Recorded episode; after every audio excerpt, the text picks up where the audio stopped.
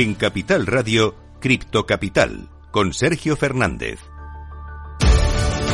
Muy buenas tardes, bienvenidos, bienvenidas a su casa, la casa de los amantes de las criptomonedas. Ya estamos por aquí de nuevo, todos pendientes, muy pendientes hoy la decisión de tipos por parte de la Reserva Federal. El mercado cripto está expectante, eso sí, ahora mismo está cayendo un poco, no sé si está descontando de alguna forma una noticia desfavorable para el mercado. Tenemos además muchas noticias. Hoy también tenemos que hablar de Elon Musk y de todo lo que está ocurriendo después de su adquisición eh, de Twitter. Además, tenemos también noticias de Estados Unidos, como por ejemplo que la mitad de los estadounidenses consideran que las criptomonedas son el futuro de las finanzas. También un poco en esta línea vamos a comentar una noticia, una alerta para los cripto influencers después de el Mica, que cada vez está más cerca. Y vamos a hablar también un poco de NFTs y de deportes. Y por supuesto, hablando de NFTs, en nuestra entrevista del día vamos a hablar con un experto en lanzamientos de NFTs. Vamos a explicarte qué son, para qué sirven y cómo es el proceso de creación y de lanzamiento, que es algo que todavía no hemos hablado aquí, que, que me interesa muchísimo. Así que, eh, nada, si quieres saber qué va a ocurrir, qué va a pasar, qué te vamos a contar en Cripto Capital, escucha lo que viene aquí hasta las 4, ¿eh?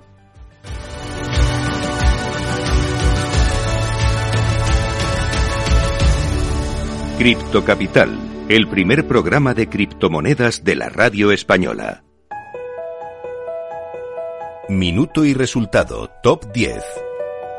Como todos los días, vamos a comenzar echando un vistazo al mercado cripto. Lo hacemos por Bitcoin, que se está dejando un 0,15% en las últimas 24 horas y se encuentra en 20.417 dólares. En segundo lugar, tenemos a Ethereum cayendo un poco más, un 1,34% abajo hasta los 1.556 dólares. En tercer lugar, vamos con las stablecoins. En este caso, empezamos por Tether, que sube un 0,01% y está clavada en el dólar. En cuarto lugar, tenemos a Binance, ha subido más de un 10% en la última semana y está cayendo un 0,41% en las últimas 24 horas hasta los 318,71 dólares. En quinto lugar, USD Coin, en este caso está subiendo un 0,02% y también está clavada en el dólar. En sexto lugar, tenemos a Ripple, también en negativo, cayendo un 0,48% hasta los 0,45 centavos. En séptimo lugar, otro stablecoin, en este caso la de Binance, Binance USD, que se deja un 0,07% y está clavada en el dólar. En octavo lugar, tenemos a Dogecoin, la gran protagonista del mercado en la última semana, ya que ha subido un 94,92%, pero sin embargo en las últimas 24 horas se deja un 6,12% hasta los 0,13 centavos. En noveno lugar, Cardano también cayendo un 2,84% abajo hasta los 0,39 centavos y cerrando el top 10 también en negativo, también cayendo un 3,46%. Vemos a Solana que está en 31,38 dólares en estos momentos. Ya sabemos cómo está el mercado, vamos a ver las noticias, vamos a conocer las noticias más relevantes de las últimas horas.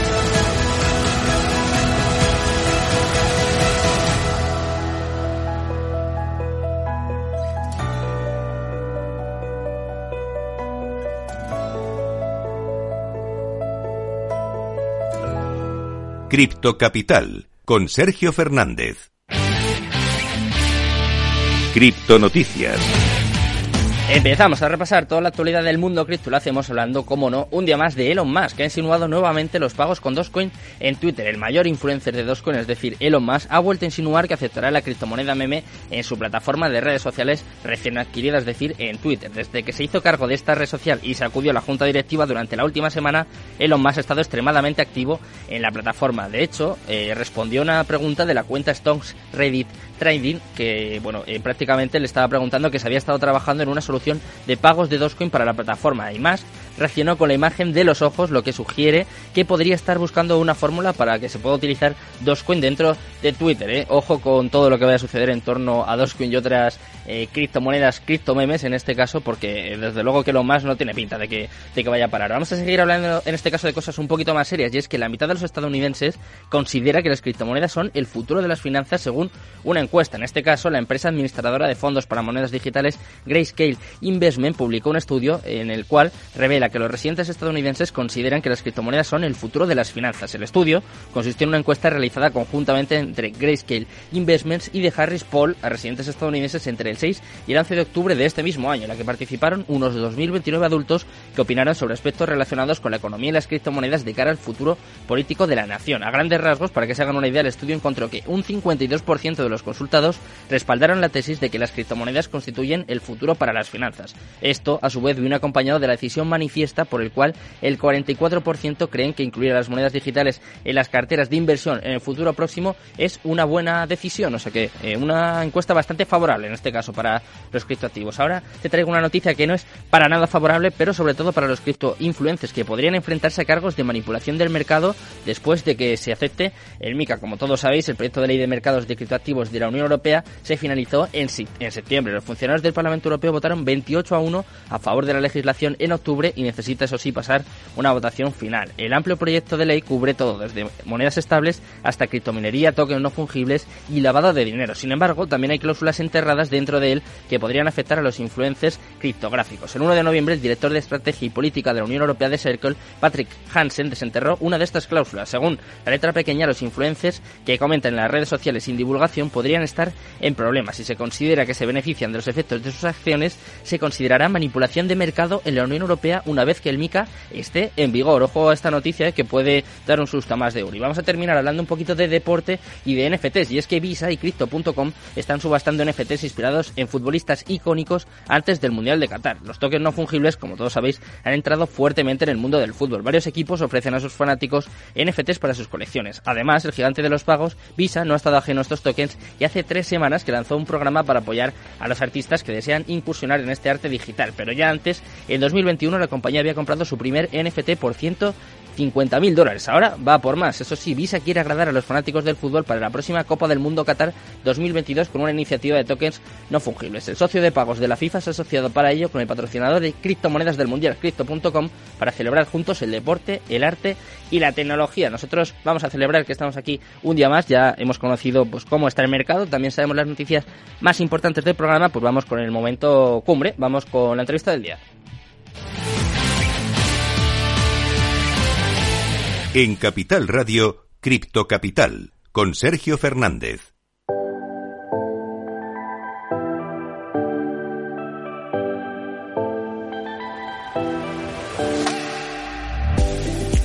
Bueno, pues ya estamos por aquí, llega el momento más importante del programa en el que traemos los mejores expertos, los mejores analistas. Y hoy tenemos con nosotros a Joan García Espósito. ¿Qué tal, Joan? Muy buenas tardes. Muy buenas, Sergio. ¿Qué tal? ¿Cómo estamos? Muy bien, muy bien. Encantado de tenerte por aquí. Eh, como has visto, eh, que además me parece muy interesante, quiero hablar contigo de NFTs, porque sé que eres un experto en este caso en el lanzamiento de los mismos. Y justo una de las noticias que hemos comentado es que Visa y Crypto.com están empezando a subastar NFTs inspirados en futbolistas icónicos justo antes del Mundial de Qatar, que está a las puertas, a poco más de 18 días. Antes de empezar a preguntarte sobre este mundo, es verdad que eh, los NFTs y el mundo del deporte cada vez están más ligados y empieza a abrirse un sector muy interesante, ¿no? Sí, efectivamente, como comentas, eh, el mundo del fútbol se está metiendo muy de lleno. Eh, hace varias semanas, ya en septiembre incluso, bueno, ya tuvimos la noticia de que FIFA lanzó sus propios NFTs, basados en momentos de toda la vida de, los mundiales de fútbol. Y, y, bueno, la verdad que están teniendo bastante buena aceptación, ya que bueno, han vendido bastante sobres y ni siquiera ha empezado el mundial. Y por otro lado también tenemos eh, la colaboración de Dapper Labs con, con la liga, que también va a lanzar, va a hacer algo similar con FIFA, sea, que con lo que ha hecho FIFA, que es lanzar eh, momentos eh, memorables de, de, la liga, pero eso con jugadas aquí de España. O sea, que es algo como a destacar, a reseñar de alguna forma, ¿no? Se está abriendo ahí una forma de, mm, de monetización quizás o de acercar a los fans, en este caso, pues, no sé, sus ídolos o, eh, su deporte favorito, que parece que, como decía antes, ¿no? que se está creando un espacio, un negocio que, puede llegar a ser muy interesante. Tú decías lo de la asociación con la liga y es verdad que eh, ya en su día salió, pues, por ejemplo, me acuerdo de Solaria, han salido también eh, proyectos, criptomonedas que hacían cosas más o menos de este estilo, pero parece que se está creando una tendencia. No sé si el deporte es quizás ahora el, el sector más bollante dentro de los NFTs. Sí, el deporte, como comentas, está muy metido de lleno, sobre todo lo que es tema fútbol, eh, está, bueno, está muy, muy en auge. Y sobre todo, bueno, esto es mi opinión, yo pienso que esto se debe a que, bueno, al fin y al cabo, el fútbol es uno de los deportes más grandes, o sea, más famosos del mundo. Hmm. Y viene sabido que el, el, fútbol, el fútbol mueve pasiones y uno de los principales aspectos eh, que tiene la tecnología NFT eh, para que triunfe es tener una comunidad previa ya montada. Y eso el, el fútbol lo, lo cumple a rajatabla, ya que al fin y al cabo los equipos eh, tienen eh, comunidades muy potentes, eh, con fanáticos eh, aferrimos al club, y al fin y al cabo, eh, o sea, que, un, que algo como la tecnología NFT se a este sector es algo, o sea, era algo que era evidente y que iba a pasar, y muy positivo.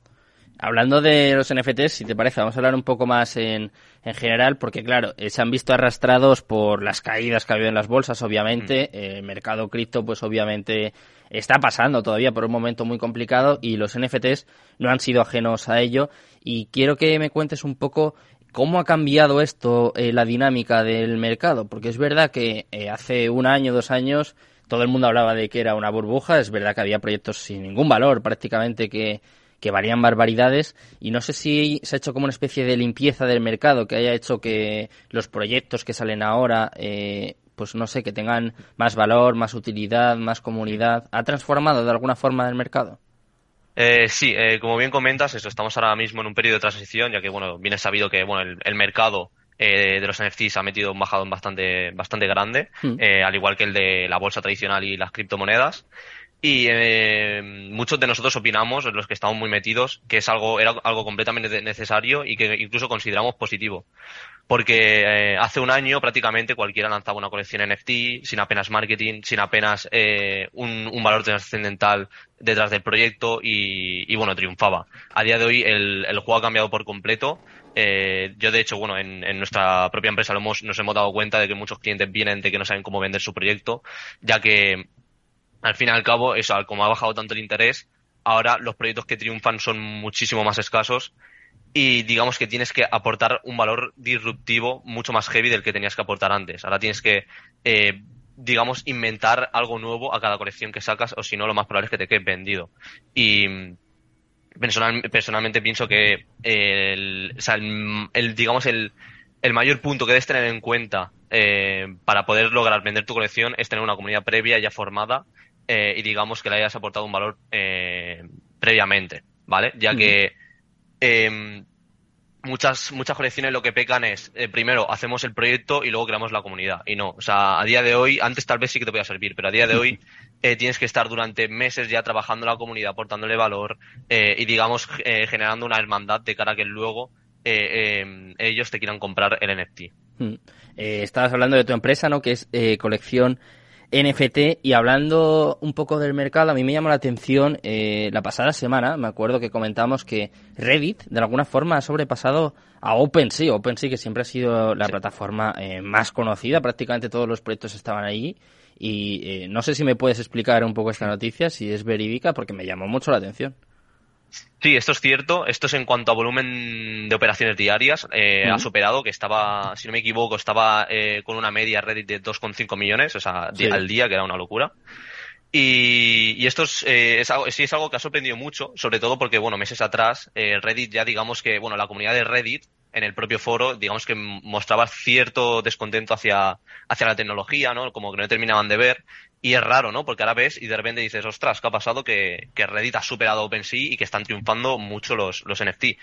Y una de las estrategias de marketing que ha utilizado Reddit para que esto suceda es que en ningún momento, eh, al lanzar estos NFTs, eh, los ha llamado NFTs, sino que en todo momento eh, han utilizado la palabra de eh, avatares eh, coleccionables o coleccionables digitales. Es decir, no han mencionado eh, lo que es el término NFT Mm. en, en ningún momento de la estrategia. Y esto eh, lo, han, lo han pensado muy bien, ya que, bueno, sí que es cierto que, que el, el, digamos, el término NFT durante estos últimos meses pues ha cogido un, digamos, una connotación eh, algo negativa, Mm. eh, cosa que a la gente, digamos, que le tiraba para atrás. ¿Y eso por qué? ¿Por qué ha sucedido esto que estamos comentando ahora? Porque tiene como un, un carácter incluso peyorativo por, no sé, eh, demasiadas noticias, eh, lo que comentábamos antes de esta burbuja que ha habido en el mercado, ¿qué, qué ha sucedido para, para llegar a este punto? Sí, eh, bueno, como, como comentas, yo creo que en parte eso es por, por todo, digamos, todo el tema de noticias eh, y toda la mala fama que se han ganado los, los NFT, sobre todo porque al principio, eh, mu- mm, digamos que mucha de la ima- imagen venía a través de, buah, es que es en plan un NFT simplemente trae imagen, eh, le Mm. puedo hacer eh, una captura de pantalla, mira, mira este mono, como se, se solía decir que son los famosos Bored Ape, Sí. se decía, buah, este mono si simplemente tiene, sea, es como no tiene, no tiene, no tiene ningún, ningún valor, ¿no? Y yo creo que gran, gran, gran connotación negativa viene de, desde ese, desde ese punto, creo yo. Mm. ¿Y cómo ha cambiado eso, por ejemplo, en, en vuestra empresa? Eh, ¿Cómo ha cambiado vuestro enfoque? ¿Cómo es el proceso ahora, no sé, de, de creación, de lanzamiento de los NFTs? Cuando una empresa acude a vosotros, ¿cómo enfocáis un poco la, campaña de marketing? ¿Ha cambiado? ahora, por ejemplo, eh, me imagino, os, más, os centráis más en el valor, en la utilidad, en lo que puede llegar a solucionar, lo que puede facilitar. ¿Es quizás un poco el enfoque que se está dando ahora? Eh, sí, eh, nos centramos mucho en todo el tema del desarrollo de la comunidad. O sea, la comunidad va por delante de todo, sobre todo el tema de crear eh, contenido de valor orgánico. O sea, sí que es cierto que es muy importante, lógicamente, em, utilizar fuentes de, publicidad externa, como puede ser Facebook Ads, Google Ads, publicidad en medios, es lógicamente importante pero nosotros pensamos que el, valor principal reside en, primero, crear contenido orgánico para la comunidad y que de esa manera crezca, eh, pues, eh, como he dicho, eh, orgánicamente. Hmm. Y también es cierto que últimamente estamos trabajando bastante con empresas tradicionales, digamos que quieren hacer una transición del, del sector web 2 a la web 3 y ya cuentan con, una comunidad previa, por lo que digamos que es más fácil que no crear una comunidad desde cero, que también se puede hacer, pero lógicamente es algo que lleva mucho más trabajo y más ahora en pleno bear market que confíen en un proyecto NFT. Por eso que nosotros pensamos que eh, es más fácil si ya cuentas con, una comunidad previa y digamos que vas a, vas o sea, digamos que los NFT no son una excusa, sino es un porqué. Mm. ¿Y estas empresas tradicionales que me estás comentando, qué, qué os piden? ¿O cómo, cómo quieren dar ese salto de la web 2 a, la web 3? Porque imagino que tiene que ser complicado, ¿eh? tanto como para ellos como para vosotros llevar a cabo este proceso. Sí, pues eh, depende bastante eh, de lo, del, modelo de negocio. Sí que es cierto que, por ejemplo, nos ha venido alguna que otra marca de ropa que quiere lanzar descuentos para sus clientes. Eh, a lo mejor alguna que otra consultora que quiere lanzar incluso para su propia empresa un NFT para cada empleado, para ofrecer en, su propia oficina, yo que sé, descuentos en el café mm. o, o, digamos, asistir a cierto evento o cosas del estilo. Mm. ¿Y por dónde pasa un poco el futuro de, de este mercado de de los NFTs porque hemos empezado comentando el mundo del deporte, del fútbol sobre todo, que es verdad que quizás está es lo que más de moda está últimamente en los últimos meses, pero yo siempre he pensado que, por ejemplo, el mundo musical eh, me parece que hay un filón ahí en ese en ese sector, o como tú decías antes, la moda, eh, no sé qué qué sector puede ser un poco el que tire del mercado NFT en el futuro. Pues mira, en el futuro eh, sí que sido, como comentas, la música tiene mucho filón. De hecho, bueno, ya se vio que Warner Music eh, mm. hizo, hizo una colaboración, bueno, está se, ha asociado con, con OpenSea para lanzar eh, proyectos NFT para sus artistas y demás. Y sí que es cierto que, que, era algo muy, o sea, que era algo bastante evidente de que iba a suceder, ya que bueno, la música eh, es otro sector que, digamos que los cantantes tienen una comunidad detrás brutal. Claro. Eh, y así es mucho más fácil, digamos, vender los NFT, sobre todo crear un valor eh, de verdad, por ejemplo, yo que sé, que un una persona compre el NFT de un cantante como puede ser Rosalía y que por ejemplo que de beneficios tenga ir poder ir a, algunos conciertos de su gira, poder hacer, poder asistir al backstage, poder hacer alguna foto con ella y cosas del estilo. O sea, ahora se está centrando sobre todo en cosas, o a ver cómo lo explico, en experiencias de la vida real, sobre todo, o sea, que eh, den un, no sé, como una especie de valor añadido o como si fuese acceso a grupos o en este caso experiencias VIP, ¿no? Eso es, eso es. De hecho, bueno, eh, no sé si te, no sé si lo sabrás también, Anthony Hopkins eh, lanzó un mm. proyecto hace relativamente poco que bueno fue un éxito justamente por eso, porque ofrecía experiencias, por ejemplo, como pasar un día con él, eh, ir a una comida y cosas así. O sea, al fin y al cabo, eh, digamos que, o sea, lógicamente Anthony Hopkins ya tenía la, la comunidad y lo que ha hecho, eh, digamos, es sacar un NFT con una utilidad real que le puede servir a un fan que de verdad, en plan, aprecia eh, quién es por su persona, por su trabajo, eh, para pasar un tiempo con él. Y se está notando, porque claro, veo que estás incidiendo mucho en en la comunidad. Y entonces, claro, eh, pues como tú dices, no si eres Rosalía o si eres Anthony, Anthony Hawkins, pues claro, ya lo tienes todo hecho, ¿no? Pero sin embargo, si empiezas de cero, eh, se está notando este beer market o esta burbuja que, que ha habido desde luego en el último año a la hora de crear una comunidad desde cero. O sea, quiero decir, es más difícil tener credibilidad. Sí, eh, siendo, a ver, siendo completamente franco y honesto, aunque esto también incluso me puede perjudicar dejar a mí eh, a clientes, pero siempre nosotros somos bastante realistas. O sea, crear una comunidad desde cero a día de hoy en el sector NFT no es imposible, se puede, pero es mucho más complicado que antes.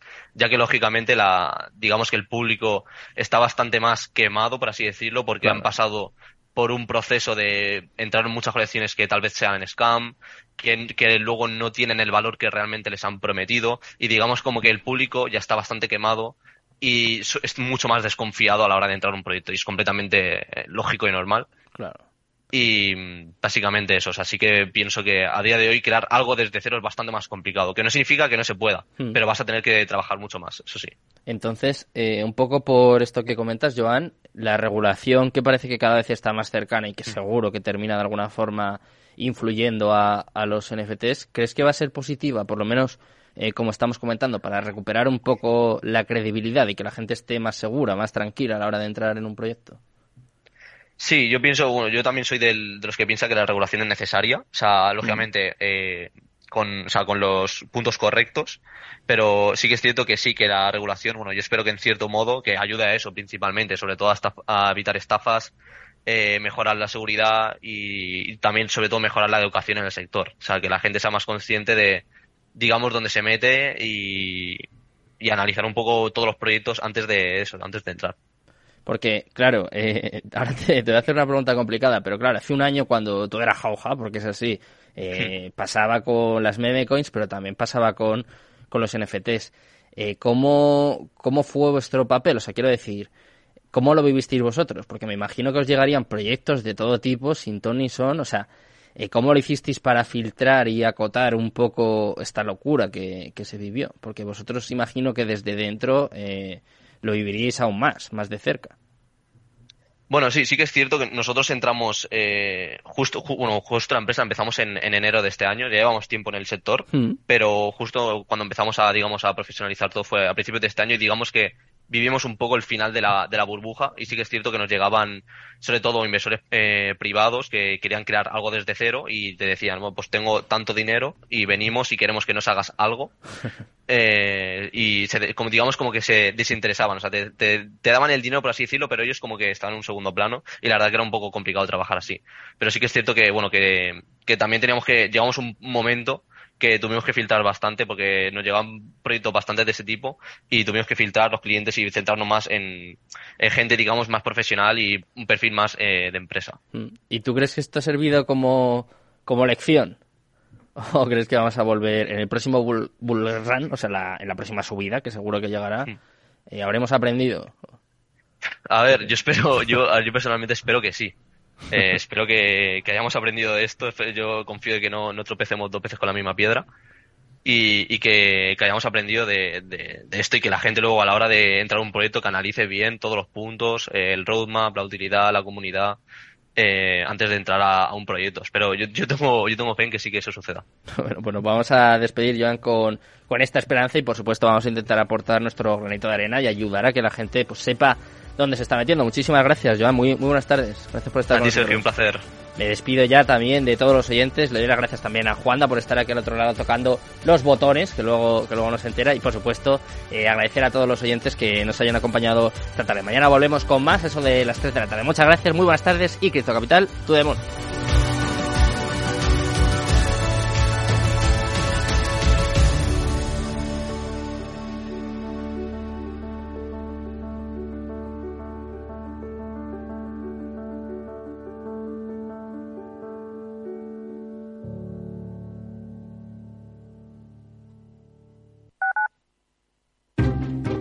Inversión inmobiliaria acompaña al mercado inmobiliario en este nuevo ciclo. Todos los jueves de 10.30 a 13 horas, el inversor encontrará las claves para realizar su mejor inversión. La mañana de los jueves en Capital Radio tomamos el pulso al sector inmobiliario. Noticias, análisis de mercado y debates donde los protagonistas del sector podrán contar en primera persona los retos a los que se enfrenta el ladrillo. Inversión inmobiliaria pone la voz al sector inmobiliario.